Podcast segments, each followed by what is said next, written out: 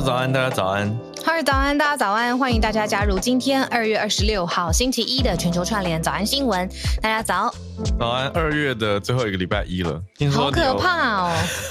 我们就不聊时间过得多快了，但是听说你有一个心情好的消息跟大家聊聊。就是很小很短啦。我今天呃的工作呢是要去。我觉得也很破天荒，是要去主持一个很帅，真的很帅的主厨。那他的，嗯，他的他的他的餐厅吗？应该不能说吧，厂商没有给我钱，哦、就是对呀、啊。他真的蛮帅，然后呃，他外国人，呃，混血儿。哦、oh，OK，嗯嗯嗯，然后应该是混血儿吧，到时候就知道了。对，然后呢？然后他的，因为他的餐厅全台湾我一定都知道了。然后他要推出一个冷冻包冷冻食品了，oh. 呃，就是大家可以方便的料理，把他的星级的料理带回家这样子。那我很开心，是因为呢。嗯你也知道，平常找我的这些都是半导体啊、科技厂商啊，或者是财经啊、证券公司啊、投信公司这些，就是 我的衣着 不一样的风格，完全不一样的风格，完全不一样。从我的衣着啊、妆发打扮啊，都必须要稍微正式，然后严肃一点。那今天呢，我就特别选了一个桃粉色的全身的洋装，就是我心情很好，就是因为这么小、这么无聊的事情，因为我真的没有机会在我的职业。生涯当中有这种体验吧，所以，所以我真的很谢谢这位愿意禁用我的这个团队，这样子。我记得上次有一个新创活动，也相对比较呃，Meet Taipei，Meet Taipei，我记得你也是走了一个比较呃休闲风的造型，因为在台上跟我对谈的人不到三十岁，三个不到三十岁，跟今天的调性又不一样哈。今天今天没有，而且今天在嗯轻松，可是又要时尚。因为我在一个饭店里头，哦、就是他的餐厅所在的饭店。哇，这太清楚了吧，大家？我觉得我我还是没猜出来，其实，嗯，没关系，之后之后应该会有一些媒体曝光。对，我还蛮开心的，就是很生活质感这一类的呃内容啊，是我一直都非常非常喜欢，但是我都没有机机缘做到的，什么香氛啊、蜡烛啊、饭店开箱啊、料理啊这些的。好，大家听到了吗？旅游生活频道，欢迎来。拜托了好吗？我人在这儿。那轻松的开题，帮礼拜一展开。我们好像嗯，没有没有，我觉得。特没有特别的社群重大事件啦，我就是抓这个时间跟你聊聊天，不然 对啊，终于哦有一个稍微比较轻松一点，不然前几天前一阵子感觉每天都有什么社群重大关注点，而且那个社群都还有一点争议，连我们在聊社群的时候都要很小心，没错，很怕嗯左右不是人这样子。对啊，就是要尽量持平在中间，可是还是要有一点点自己的。嗯，基础立场 不好聊，不好聊。我昨天发现二月二八，今年因为刚好是一个礼拜三，所以没有连假。哎、嗯，我是算是最慢知道这件事情的台湾人吧？我比你更慢，我应该说我没有在想这件事情。对耶，没有休哎。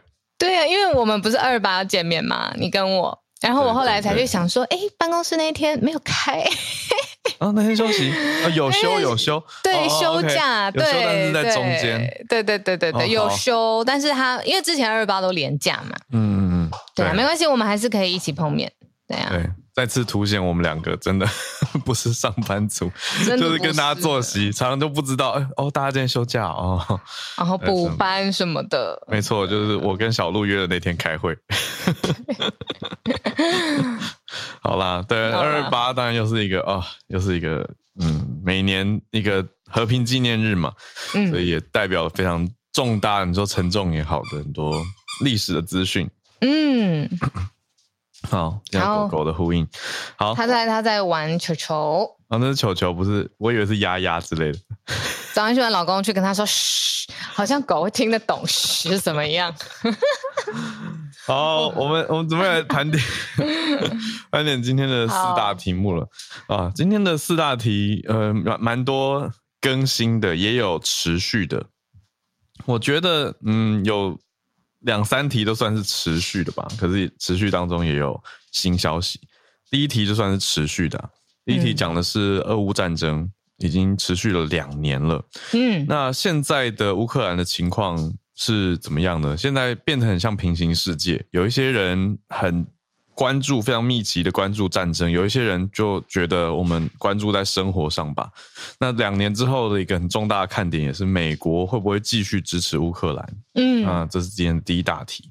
第二大题继续在美国是，呃，川普在南卡罗来纳州他击败了海利，嗯，等于是第三次得到共和党的提名了，几乎就就是可以说是确定了吧。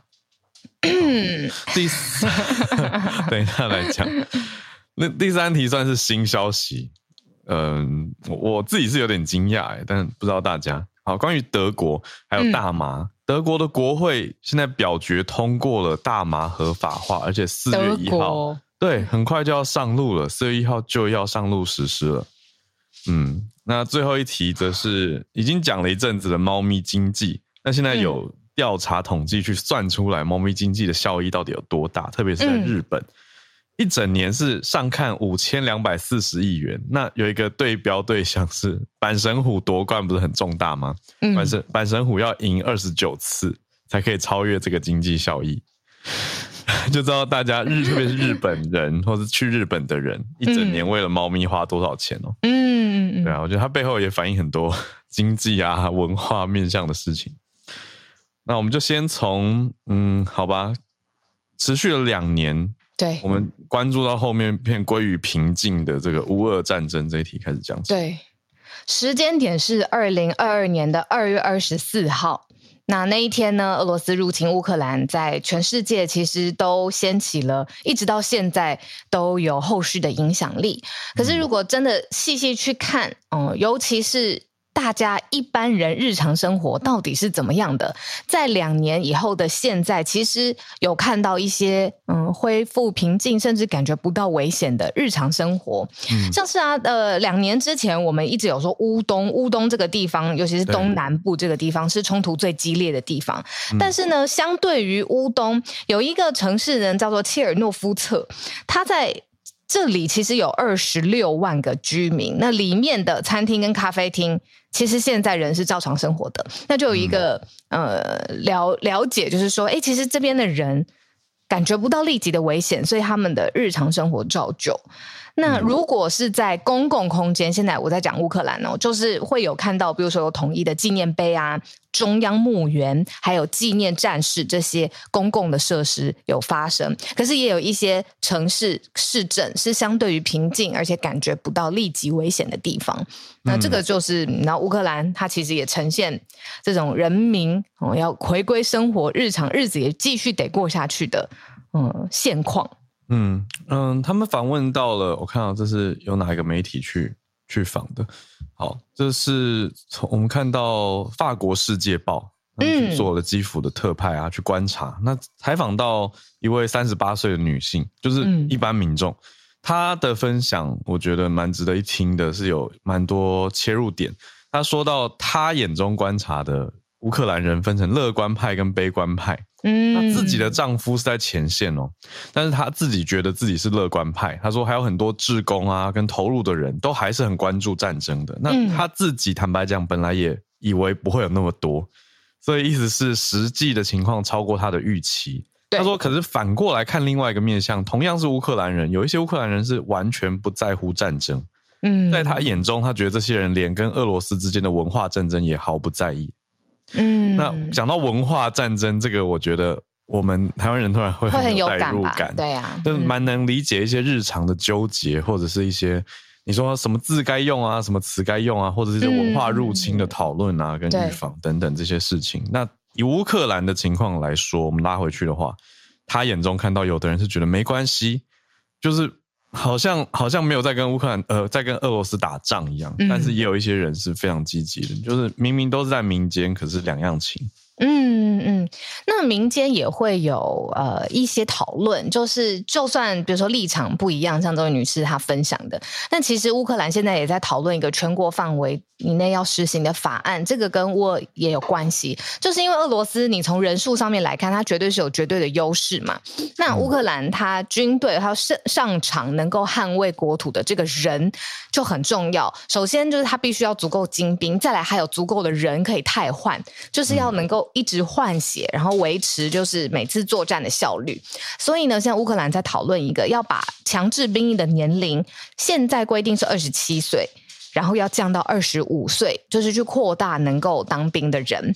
嗯、那这个不论是你是呃有感还是无感，都觉得哦战争跟我们有关系，这个都跟全国都有关系。这、就是乌克兰现在目前在讨论的法令。嗯嗯，这是乌克兰国内的情况。那我们刚开题的时候也提到了，除了乌克兰国内以外呢，国际上大家在看的是美国对乌克兰的支持。嗯嗯，就是现在的情况呢，美元也有一点，美国的资源有点卡关了。那对于乌克兰战况当然不是一件好事，因为今年是美国的大选年嘛。嗯、那也看到各个党派之间开始出现比较不一样的意见。嗯，比如说共和党里面比较极端一些的右翼派，他们开始还在赞扬普丁，他们在说莫斯科地铁很美，俄国超市价廉物美，然后还蔑视乌克兰的部队跟军队。那有这样子的声音出现在美国，那。从这些国际媒体或者网络媒体很自然的传传传传到乌克兰眼中，完全看了不是滋味吧？那但同时，我们看到，嗯，你说共和党特别在众议院里面也一直在阻挡美国对于乌克兰提供新的支援嘛？那另外参议院里面也有七十比二十九通过哦这个最新援助法案。就是也算是被共和党给挡了下来，所以美国对于乌克兰支援的确是我们看到连连的卡关，那对乌克兰来说也是很大的一个重伤。对，那我还记得我们早安新闻有讲一年的时候，我记得那个时候我还卡关说可以讲周年吗？嗯、就是好像周年在意义上面会联想起来说好像是庆祝。一个 anniversary，然后说他又到了这一天了，去年的这一天或前几年的这一天，然后所以我我我就感觉到我们很敏锐，我们今天都是讲到哦，他两年，他满两年的时间，对啊，对啊，应该说以字面来说是没有问题的，可是的确小鹿讲的这是一个大家的联想啦，就是通常周年我们好像是在讲好的事情，可是字面来说满一个循环其实就是一个。绕了一周嘛，嗯、所以概念上来说，它的确是两周年没有错。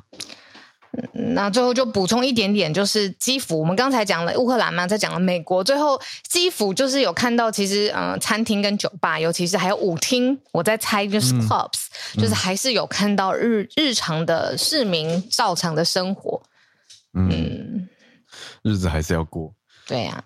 嗯，可是这个持续了两年。也不可能一直一直在一个完全每天紧绷战战备的状态。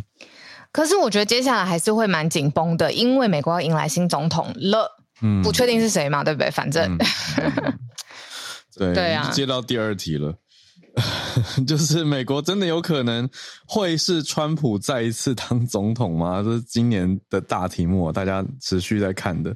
现在以川普他继续呃往前迈进的胜利之姿，看起来好像真的很有可能呢。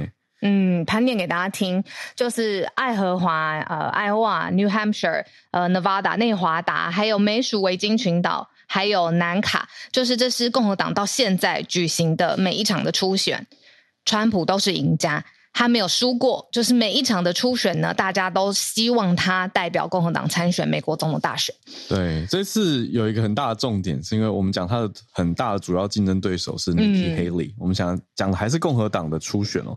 可是重点是南卡原来是 Nikki Haley 的老家，嗯，这是他的家乡，所以通常在自己的 home state 会就是所谓的家乡州。应该会有比较大的胜算，也会得到乡亲父老的支持，但是在南卡却，嗯，有一点让人意外哦，就 Nikki Haley 还是败给了川普。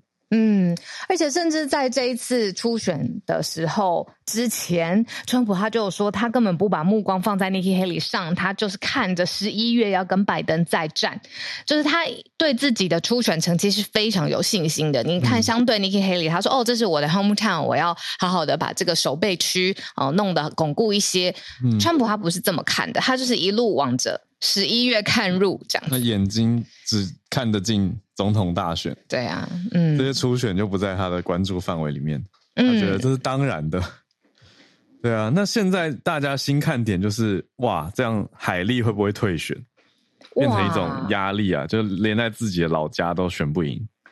因为有消息说他会为了二零二八年继续来努力，就是下一届下一个四年喽。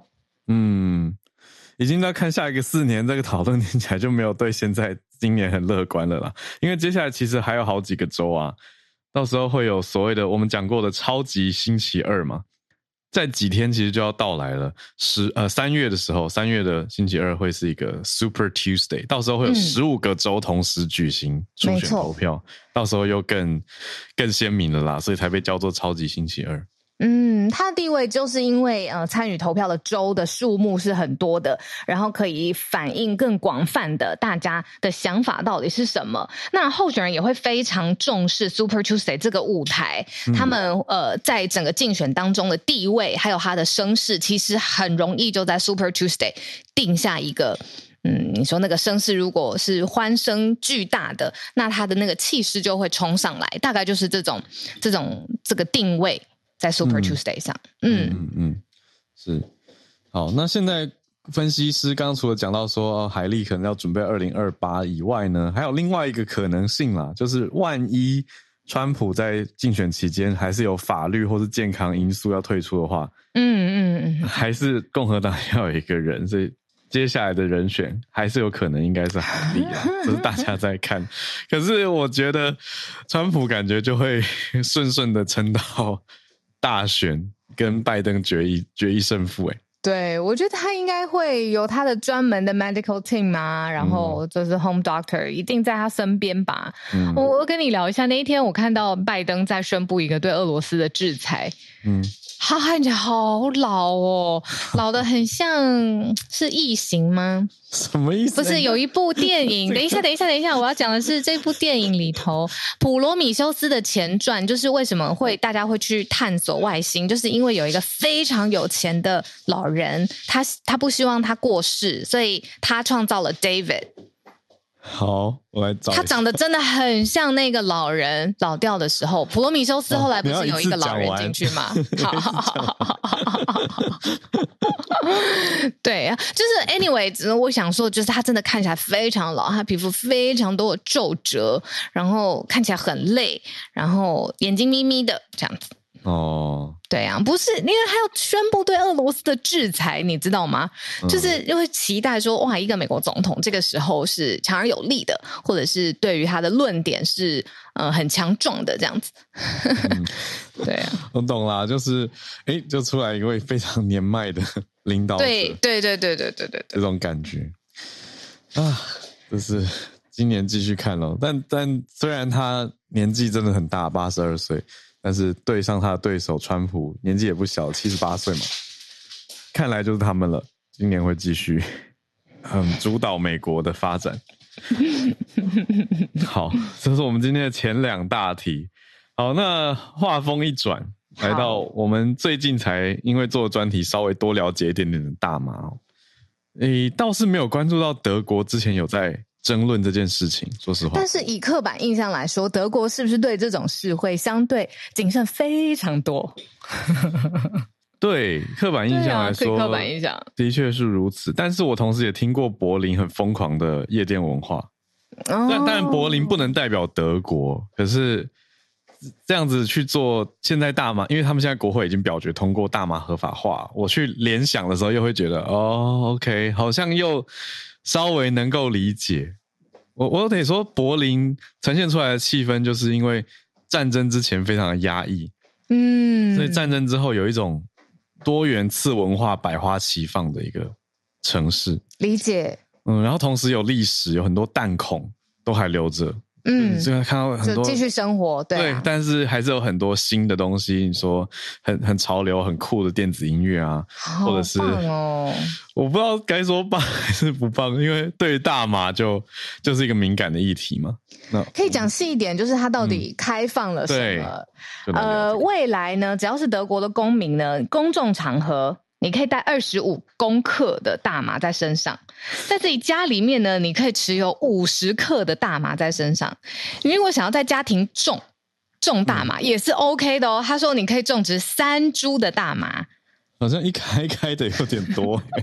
然后如果你想要去买，现在也是 OK，因为呢，德国开放了商店或者是药局贩售大麻。嗯。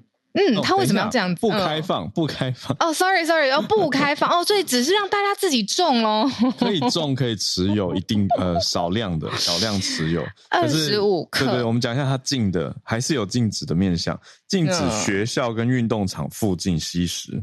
有点细这个部分，就运动场附近不能吸食大麻。嗯，另外还禁止商店或是药局贩售。哦，所以跟跟我，因为台湾，我觉得大家比较有机会接触跟去过的是泰国，已经在泰国路上会看到商店在贩售了嘛。对，所以那个画面是不一样的。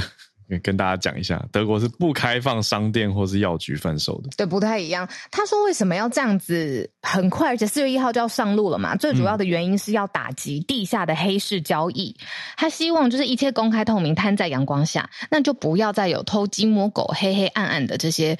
地下交易了，嗯，嗯，对。可是回到你讲的，就是说，尤其可以种，欸，诶，每一家都可以种三株。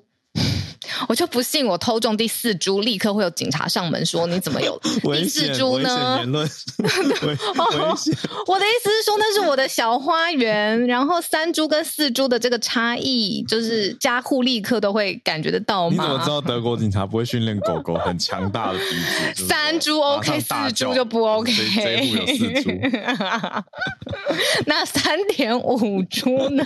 你说刚长出来？对啊，哎呦。但我懂你意思啦，理解它的大方向就是开放了啦。对啊、嗯嗯，对，没错，所以就是开放，而且很快四月一号，现在都是二月底了，所以四月一号马上就就要就要过了。嗯，那对啊，所以德国的联邦议会投票的时候是四百零七票对两百二十六票，嗯，蛮大幅比例的，嗯，大量支持。嗯，让国民持有跟栽种大麻，而且大多数的公共场所也可以嘛，除了刚刚讲的学校跟运动场附近不行。你知道我刚刚在想什么吗？嗯，你还在吗？嗯、好，我在想，我一直在在那个每户家庭也允许种植三株大麻的这个这个这个条文上面，我就在想说，如果是我的话，我就去组织社区，每一个家户都三株嘛，那我们可不可以框出一个共同的地方，然后是。然后统一种植，统一给他们营养，应该欸、每一株三株，十户就三十株。那我这样子，哦、对啊，就可以统一的给他们光，给他们营养。然后这一区就是大家，你知道，集中的管理，而不是你知道每个人的院子里头、花圃里头，我不知道花圃，不不对不对不对，因为大麻是大大的，嗯，对。我我以前我以前在法国看过是柜子嘛，在柜子里面种，就偷偷开一个灯来种。哦、对，对啊、但但你讲的这很好，因为我们在专题里面就有提到大麻的经济效益。对呀、啊。呃，可是我认为这一次只开放家户，就代表不可以经济大规模种植。那如果是三十户呢？就是我说一起不行啊，哦、因为因为他他不是让你去把你的扣打大家合在一起抽。你看，我刚刚就在想这个。这样的话，我去收集一千户的许可，我不是可以种一片超大的园区？对，我就在想这个。不行啊，嗯、不行啊！好了，好了。德国人对于法条的解读非常的一板一眼，没有这种就是弯来绕去的脑袋的空间。他们就会跟你说一个声大大的 “no”，就是 “nine”，不行呢、欸。对啊，嗯，你说，你说，我说主要它的点还是回归，因为重点是打击黑市交易，嗯，就就代表说黑市交易非常的旺盛啊，嗯，嗯，那所以是要限缩回去个人跟家庭，到你说小量持有嘛，跟可以种植家户三株，可是也有争议性的在看，但争议性的观点在看说，接下来德国是不是就有可能会开放销售大麻？但德国还是有保守反对派的。没错，我们之前不是有讲过泰国？泰国的例子呢，就是它大开放，然后有可能急转弯，对，又收又收。那很有可能，如果泰国的就是执政党呃。变化了，例如说是反守势反呃保守的势力入主，然后变成执政党的话，那明年二零二五年德国会有一个大选，到时候他们可能会再讨论这个法案。但不论怎么样，今年四月一号，我们刚才说的那个每家户三株，嗯，就是要上路了。没错，因为刚刚说四百零七对两百二十六嘛，所以还没有到超级反对派还不在超级少数，是还有一定的量，所以这还有可能会翻盘。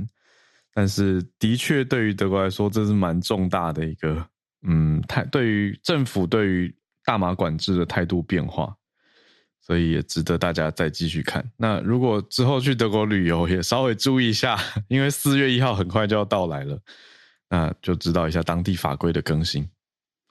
这是我们今天第三题，好，最后一题轻松一点，但是也可以看看到底大家为什么这么喜欢为猫花钱呐、啊？我们不是只是讲喜欢猫而已，是所谓猫咪经济，代表说它有带来相关的，你说 GDP 吧，讲很务实一点。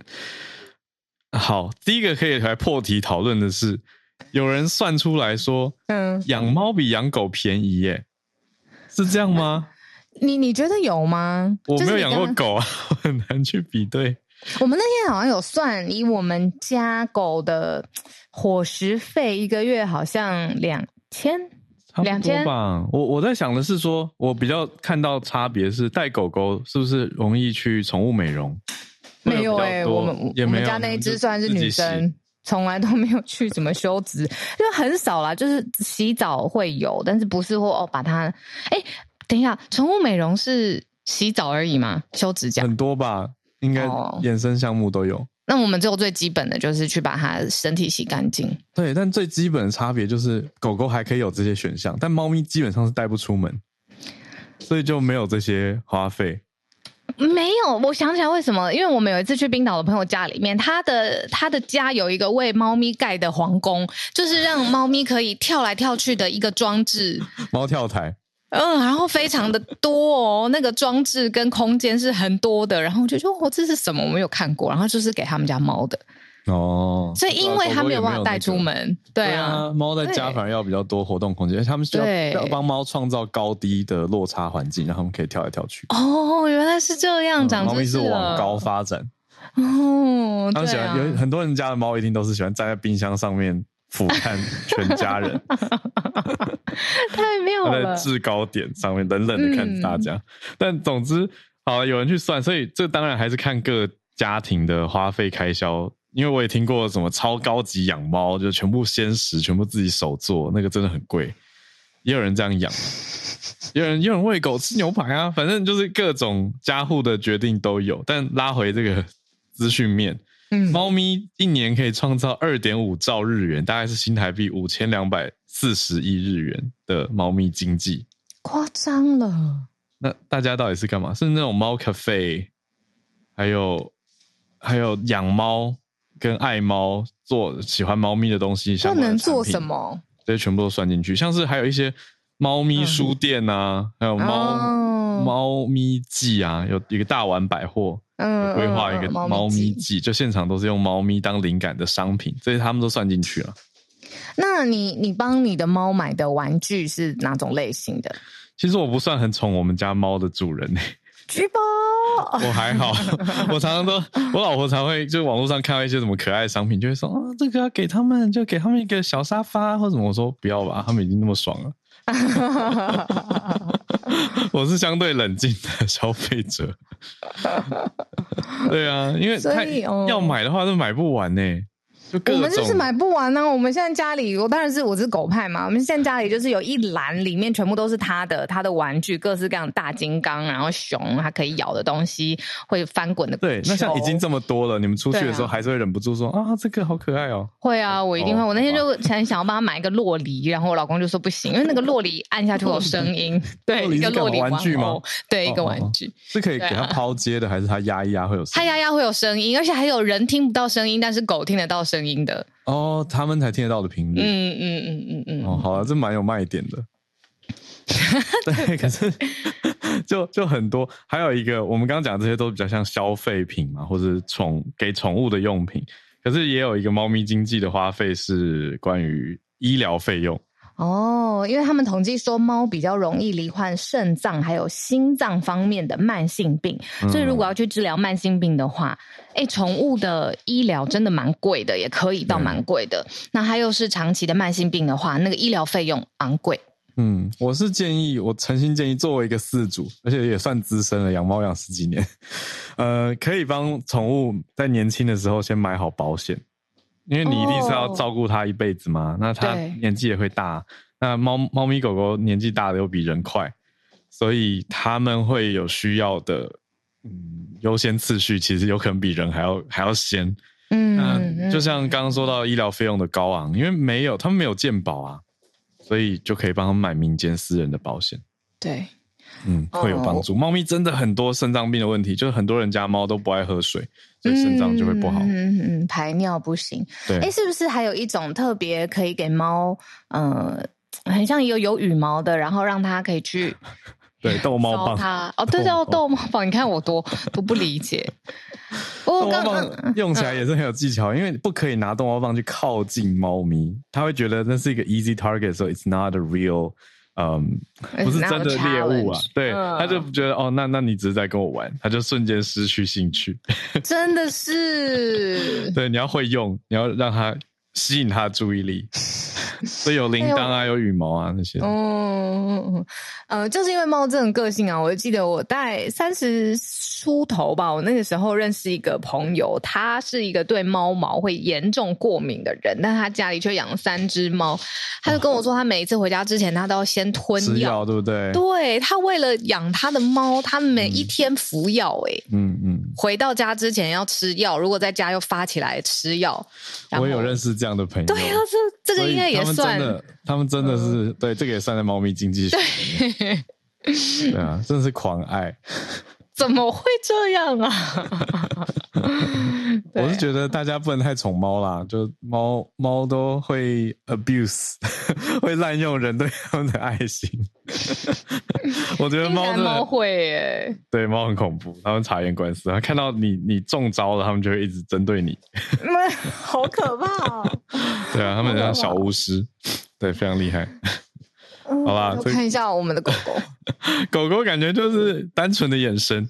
它单纯呢，非常的单纯。它就是一直要跟你玩，一直要拔河，一直要你丢我捡，然后出去玩，出去玩，出去玩，然后就是这样子，没了。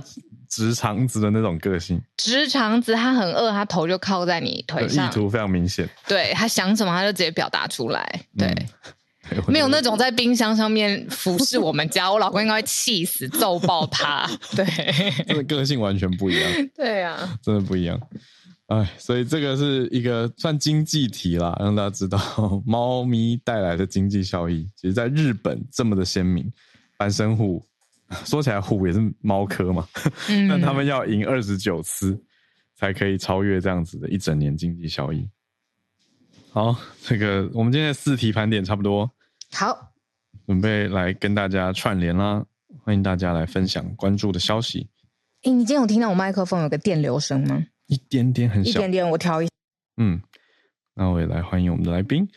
在周末期间，也非常感谢我们来宾持续都会时不时跟我们讨论哦，包括。信奇老师，对啊，他从温哥华跟我们连线，他有时候忙就会后来在听 podcast，但还是很有就跟我们聊一下想法跟建议。对，对老师今天来跟大家分享。嗯、老师早安，早安，哈尔早，小鹿早，不好意思，我的声音还是有一点不不好听哦，不好意思。还好还好，老师咳嗽吗？感冒？对，这是今年一月二月第二个感冒。嗯，最近好很多人感冒。好，好老师来，请说。好，我我我是在听 podcast 的时候听到你们在讲上个我们北美礼拜四，可是是你们在礼拜五的时候播出的有关阿拉巴马州 IVF 的这个判决。哦，判决对，胚胎算不算生命？是未成年人就当一个儿童一样的看他。嗯，对。那我我是想说，我从一个过来者的角度，然后也是一个健康意味人。教育研究者的角度来看这件事情，想跟大家分享一下。嗯，那呃，人工受孕呢，你 IVF 的这个 IVF 这个步骤呢，就是它是把卵子拿到体外，然后呃，或是因，就是直接用人工注射精子的方式，让这个胚胎能够呃成功，就是成功的变成胚胎。对。可是胚胎到底是不是成功的变成胚胎的这件事情呢？它就是以呃，不好意思，我讲一下数学，你二的指数。一零天的时候，二的零 power to zero 的意思就是一嘛，嗯、就是第一天的时候，零次方，第一天它对零次方，它就是呃，如果成功，它怎么样知道他是成功的？就是在它第二天的时候变成分裂成一，就是分一个胚胎分裂成两个。这就是成功的分裂，嗯、那他这样就是成功的一个胚胎。嗯、那如果他没有分裂的话，他就不会是一个成功的胚胎。对，所以当他把它判定他是胚胎，就是个生命，是一个人，一个 baby，一个宝宝的话，嗯、那这样子的的判决，它基本上是不符合科学的。因为就像我在周末跟你们谈的，嗯。就算它的胚胎的分裂是已经分成四个，或是分成八个了，一般而言，在重新植入母体的时候，我们对它的能不能着床的这个机制，还是不是很、嗯、对，不是很清楚的。就是说，你可以把这个已经分裂的胚胎。放回去母亲的啊、呃、子宫，可是它到底是不是会留在子宫里面慢慢的发育？这并不是呃百分之百的确定的。对，所以这因为有很多的不确定性，会让很多的诊所因为这样子的判决。不敢不敢做，嗯，继续做这样子的手术或是动作，嗯、那这将会影响到非常多，嗯，正在因为不孕症或是怀孕有困难的家庭，或或是想要怀孕的妇女，会有很大很大的困扰。嗯、那过去的，嗯，去年。Pew Foundation 就是 Pew，嗯，皮尤，嗯，皮尤，对，皮尤他们在去年统计下来，高收入的美国人 有很多的高收入美国人是共和党，他们有百分之五十九的家庭里面是有用人工受孕的。嗯，那这这这这这样子的决定，虽然当初的法官是由一个其中的一个法官是用。圣经里面的一段词来做这样子的判决，嗯啊，其实会影响到蛮多他们共和党员里面的那种家庭的呃价值观就对了，就是说他们其实是很鼓励有家庭多成员的，嗯，可是如果你这样子的家庭里面并不是很容易的有小孩的话，那人工受孕是他们唯一重要管道。嗯，反而对啊，这样判反而会让更多诊所不敢做相关业务。对，他们如果植入一次胚胎失败，他很可能怕迎来诉讼啊，说他们让一个孩童致死，对吧？而且是用那种未成年，然后害他致死的这个角度，对啊，他怕迎来诉讼，他就干脆不做嘛。嗯，对啊。对，所以我就嗯想说分享到这里。那另外一个我原本想要分享的有关记者的专业的问题，其实我把它写下来了。嗯、如果有兴趣的朋友可以去 IG 看。嗯，我我我有看到，谢谢有老师是呼应我们上个礼拜讲到马来西亚讲的记者守则这件事情，然后、因为我们也延伸讨论到了记者证，嗯、所以老师是想要呼吁记者或新闻媒体的专业化这件事情。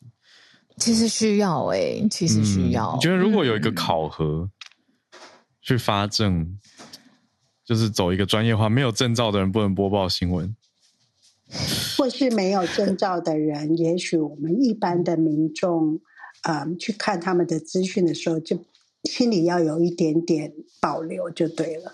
嗯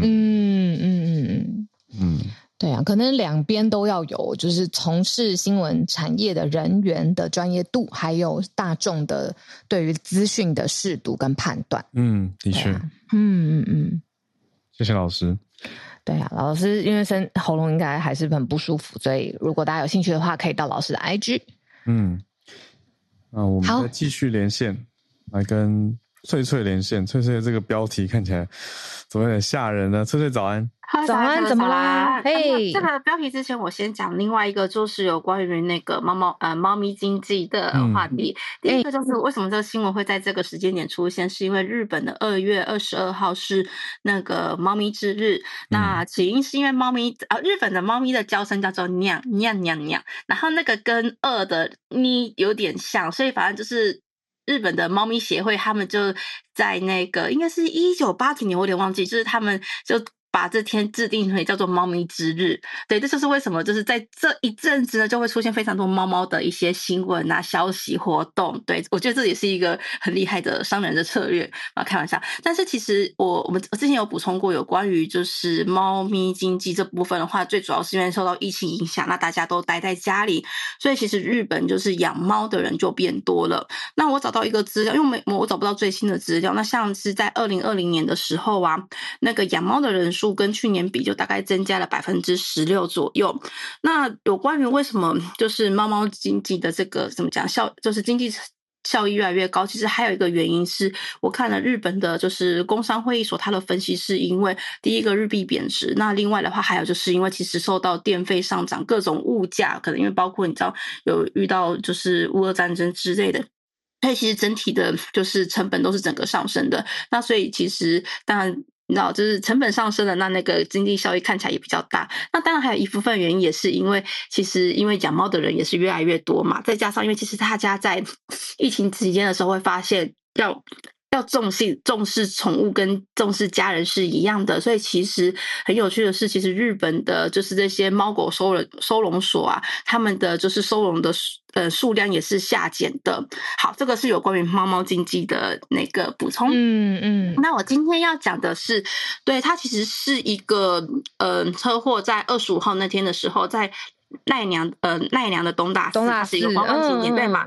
那它就是在它的参道就是在那个。就是大门口那一排，那就是它是一条就是大家参拜的道路，那上面都会有很多的、嗯、就很多路的那边吗？对，嗯、那它就是有很多的，就是一些嗯，你知道，就是卖一些物产的就店面，那就发生了有一个两名行人，他就被嗯轿车撞到，那这个其中有一名，而且是过世的那一个，他是来自台湾的观光客，这样子，嗯，对，那他是一位六十二岁的嗯台湾的观光客，那其实。我今天要讲这件事情，是因为其实这个驾驶呢，他是一个七十九岁的长者。那他是声称说他踩错油门，就是把油门跟那个刹车搞错。嗯、对，嗯，那警方目前是以就是涉嫌过失驾驶，然后。致死了，把他逮捕这样子。那这一个其实，因为其实像这样的餐道，基本上一般的汽车是不可以上去的。但是这一个老人家，他其实是在餐道上卖东西的店家，那就是只有一部分的车，就是车辆是可以经过许可开上餐道，是因为他们要搬东西。那据说这一个老人家就是在，嗯，当时他就是要把自己店里的货物要。要搬到店里去，所以他才就是开车上那个餐道，然后就就是像我刚刚讲的，他就说他把那个刹车跟就是油门搞错，所以才会造成这一个死伤这样子。好，那为什么要讲这件事情？是因为其实日本这几几年有一个议题叫做就是高龄人口的驾照自主返还，也就是说你年纪到了一定的时候，日本政府会。建议就是老人家可以把就是驾照直接就是交出来，回对，不要再开车。嗯，那其实这个也有一个最主要原因，是因为在二零一九年的时候，在池袋这边有发生，就是也是一个八十几岁的老人家，他也是开车算是有点暴冲，结果当时就是除了有两个就是一对母女就是身亡外，然后还有一些人也是受到波及。那在这件事件之后呢，嗯、其实越来越多的。老人家也就意识到这件事情，是或是说他的家人，所以大家就是一直在推广，是希望老人家可以把就是驾照就是自主返还这样子。那当然有些人有一些疑问，是因为其实像是像我们讲东京这样的大都市，交通便利的可能没有问题，可是相对于比较像是偏远地区，就是可能交通比较不方便的老人家，其实大家如果去比较偏到。非都市的地方去玩，你会发现很多人都是开车的，所以对这些老人家而言，他们没有办法开车，其实他们也就是没办法去买一些生活用品嘛。那所以其实这也会造成他们困扰。那当然，其实政府也有针对这件事情哦，就是如何劝导老人家可以把就是驾照归还以外呢，他有就是说大家要做一个互助嘛，就是可能要家人要定时带老人家出去购物，就是即便他住在比较偏远的地方，对。但是其实像这一次又出现了一呃，就是这次又出现一个就是撞死人的案件，所以就是这一个有关于驾照，就是高龄人口驾照返还的呃话题，可能又会继续的炒上来。而且很有趣的是，在二零一九年因为发生了磁带的事故之后，就是老人家把驾照就是。就是到自主返还的人就是变多，但是在过了这样子四五年之后，其实自主返还的人是越来越少。但是老高就是老人家发生发生事故的案件呐、像我刚好查到一个是在广岛，他就是说，就是日他们广岛当地的事故当中啊，有三成都是。高龄者驾驶这样子，对啊，所以其实这的确是，但不是说老人家就怎样，而是因为可能大家开始比例上吧，对啊，嗯、尤其就是因为可能身体的退化，在驾驶的部分，其实是要需要小心的。对，好，那这个就是我今天的分享，谢谢，谢谢。哇，奈良东大寺，我们、哎、我们才刚刚回来啊，就是对于那里的记忆啊，感觉都应该是蛮观光客非常满、非常热闹的地方吧。嗯，但不是那种过度嗨嗨爆的那种观光客景点，不是，当然还是哎、哦，相对安静，毕竟那是东大寺嘛，嗯、然后要去呃走走，然后看看赏赏心，然后跟呃散散心，然后跟鹿就是真的是奈良的鹿嘛，小鹿就是互动，嗯嗯、对啊，不是那种哇好嗨好嗨哦，去 party party，对，不是那个，嗯嗯嗯，哎，可是这个消息看了还是很难过，就是参加旅行社的行程。那就路边一台车突然冲过来，对啊。可是餐道上为什么有车啊？他们是土产店啊，哦，送货的车，车，嗯嗯嗯，对，就是像我刚刚说的，就是基本上餐道上不能有车，嗯、但是如果是店家的话是有，就是他们部分是许可，因为你要搬货物，所以你可以开车，嗯、但是这部分的人，嗯嗯。嗯嗯，哦，对啊，看了觉得啊。忍不住感慨，就是因为很多台湾人去去玩嘛。拍摄我没听到是搬货的用车，对对对，搬货车。嗯，好的，这是一个新的事件，也带出了翠翠讲的这个重要议题啦。就是面临高龄化是时代，高龄化社会，的确，我觉得台湾接下来也要想这些东西了。嗯嗯嗯嗯。好的，那我们继续来连线，来跟 Charles 老师，我们跟北加州来连线。老师早安。老师早，Hello，浩尔早，小卢早。对，今天最后一则新闻就是呃，给大家带来一个比较轻松的一个新闻，就是《华尔街日报》礼拜天的报道，它的题目叫做 “Peppa is a brat”。啊，Peppa 就是那个佩佩猪，然后 Brad 就是一个，我把它翻成屁孩，就是顽劣的小孩，小孩，对，就是就是那个玩梗这个不听话的小孩，为什么会这样子？这篇报道呢？而且就是满版的。那他说这个是呃佩佩猪，大家就是如果有小朋友在看的话，就是就是二零零四年的时候首映，那他是。它是一部一部呢英国的卡通片，但是最近美国家长开始反对，认为佩佩猪就是对会会对小孩有不不良影响。那报道里面有讲到说，佩佩猪粗鲁且不耐烦，而且这部剧让孩子知道他就是这样的人，而且没有关系。然后里面也是剧情说，这个佩佩猪的爸爸去这个停车办事情的时候，佩佩猪就会很。发出这个抱怨 或是口出恶言，然后就要求 他爸爸说呃让出沙发上的位置，然后也是很不客气这样子，然后说每一集都不尊重父亲。这句这部剧告诉孩子们说，哭泣、刻薄、专横，甚至羞辱肥胖都是可以的。那佩佩猪帝国呢？其实基本上它是。相当大的，它的啊不只是它的这个卡通，还好包包括它的玩具啊，主题乐园在好像在佛罗里达、在德州都有它的主题乐园，就是在二零二二年的总零售额是十七亿美元，这个是二零二三年第四大受欢迎的儿童系列剧，那就是仅次于这个玛莎与熊。啊，海绵宝宝还有狗狗巡逻队，就是前三名。那第四名就是 Peppa Pig。嗯，不知道 不知道台湾小朋友现在还看不看佩佩猪？看啊，看的看的。嗯，对。可是我觉得这个其实也是有一个语境的差别啊，毕竟它就是一个英国的呃卡通片，它直接在美国上映的时候，他们就不用重新配音嘛。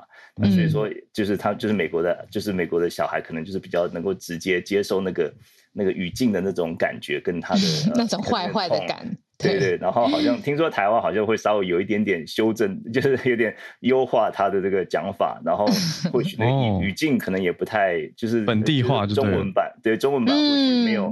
没有没有把他的坏弄出来，对，没有那种刻薄的感觉吧？对，我是我是没有看过，不过我的这个侄儿侄女之前以前小时候也是在看佩佩猪，不过我心中的第一名还是海绵宝宝。这个这个在过去这个 超级杯看到海绵宝宝就是在唱这个呃这个中场的时候唱歌是非常的感动。那这个佩佩猪最后就说。因为美国小孩听佩佩，就是看看佩佩猪长大这一代，他们就是有些时候讲话就很呃英国腔，甚至就是说有些字他们就是会替换。那大家知道，就是英文跟呃美式英文跟英式英文就有很多的有一些些些微的不同嘛。所以说现在小孩就是说，你听到说这个啊，就是现在美国说 gas station。然后就是呃加油站，然后那个英国就说 petrol station，然后有些小孩就说 petrol station，就是对英国被卡通影响，对被卡通影响。然后 cookie 美国说饼干，然后英国就是说 biscuit biscuit。对，然后说那美国就说 TV 是是电视嘛，然后他们就说 Telly，、嗯、对 Telly 就是一些对，就一些小孩就是好像很很入戏，然后现在发现美国家长发现说，哎，这个除了这个字好像听起来很可爱之外，就是其实学到一些不好的这种态度啊，然后讲话对对爸妈大小声这样子变屁孩，好像有点有点越来越这个啊，越来越有点担忧这样子，对，就跟大家来讲，就是 讲一下这个有趣的新闻。好有趣哦！我看到我们这边有听友人在英国嘛，就分享某雅、嗯、说，英国同事也不让小孩看佩佩，看佩佩，嗯，就有一些疑虑啦。就是不只是美国，各个地方有家长会有自己的判断。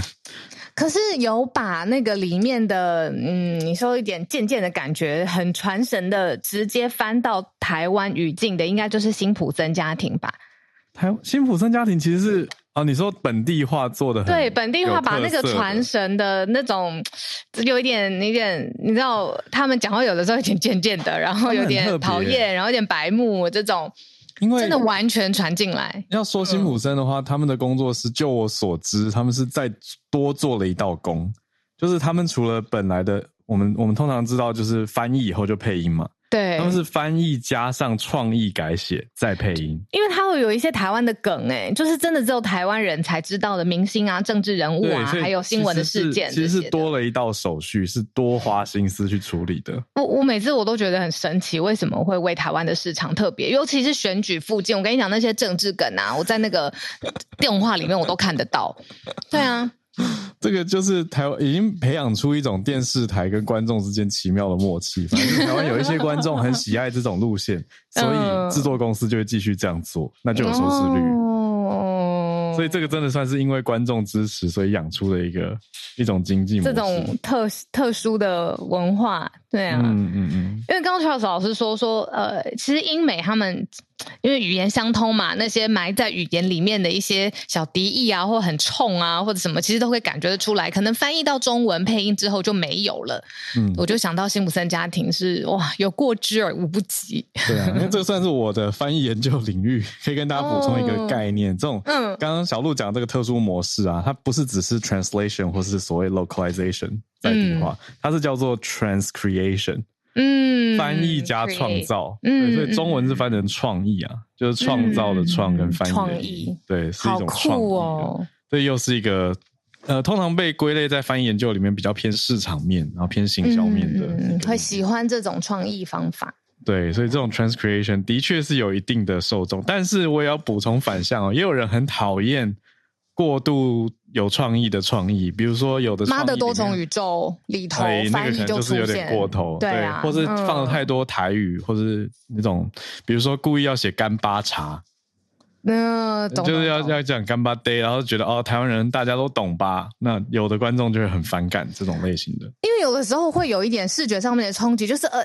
，American character 怎么会讲这个？对，干巴茶这样不合理，觉得不合理，嗯嗯嗯嗯嗯。但是如果不翻，有的时候它里面戏剧作品里面讲到的角色，假设讲呃卡戴珊家族，呃、很多很多观众其实是不知道卡戴珊他们家是怎么样，或者他是谁，嗯、所以有的戏剧作品就会把它翻译成，比如说布兰妮或者是蔡依林，来帮助大家了解。是差太多吧？对，差很多。可是就要看语境，看他前后文是什么样的场景。如果只是一个要表现他很有才华，或是很有很很很很有舞台魅力，所以就会选一个代表人物让大家理解。像那个啊，什么呃，以前《动物方程式》里面有一只羚羊。然后就故意翻成志玲姐姐，对对对，因为她很漂亮，然后是明星嘛，明星来着。对啊，就类似这种例子啊，都算是创意的一种。但我们跟你说，以卡戴珊家族的抓马的程度，抓马的程度，对不起，我们好像很难找到对应的人，真的是没有，真的是没有。对呀，所以这个也很难，就可能讲了两次。对对，我我之前翻译也遇过，哎，就有讲者直接在台上讲说什么啊，that that's a cadation。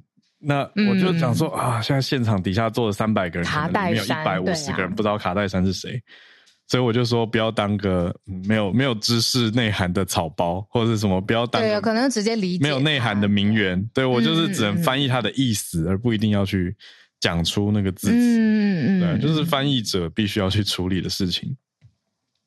好，突然聊到聊到翻译来了。对好题呀、啊，嗯，有趣有趣。对，那个 Peppa Pig，我我比较惊讶的是，老师刚开题的时候讲到说，二零零四开始的，所以也佩佩猪也二十年了，二十年啦。天，他这样子就是坏坏的，也二十年了。他中文版没有很坏啊，就整天踩泥巴的小猪。然后有时候脾气比较不好，就这样。那大大人小孩不是都这样吗？都有脾气不好的。好吧，谢谢老师带来这个有趣的，而且是《华尔街日报》的一个专题报道。对，对，那谢谢新奇老师、翠翠跟 Charles 老师今天带来的。很不一样的主题面向的串联，那我们明天礼拜二早上八点会再继续跟大家保持连线。明天再见，大家拜拜。明天见，大家拜拜。